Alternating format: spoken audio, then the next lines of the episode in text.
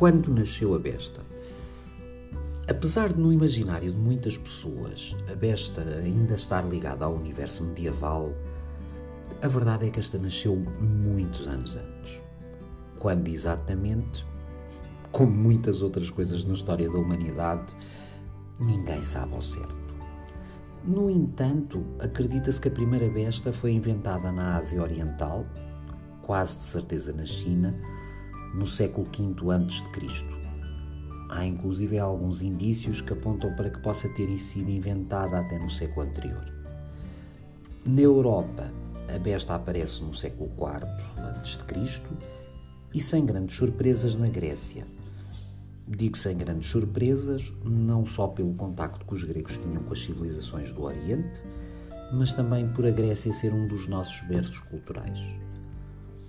Já agora, a besta grega chamava-se Gastrafetes, Gastrafetas, o que significa mais ou menos aquela que lança com a barriga ou o arco de barriga, ah, porque esta besta era armada contra a barriga do, do próprio atirador.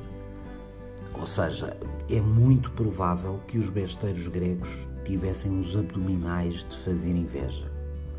Curiosamente, hoje em dia é habitual dizer-se que o tiro com besta é dos poucos desportos onde ter barriga pode ser uma vantagem. Mas isso fica para explicar noutro episódio.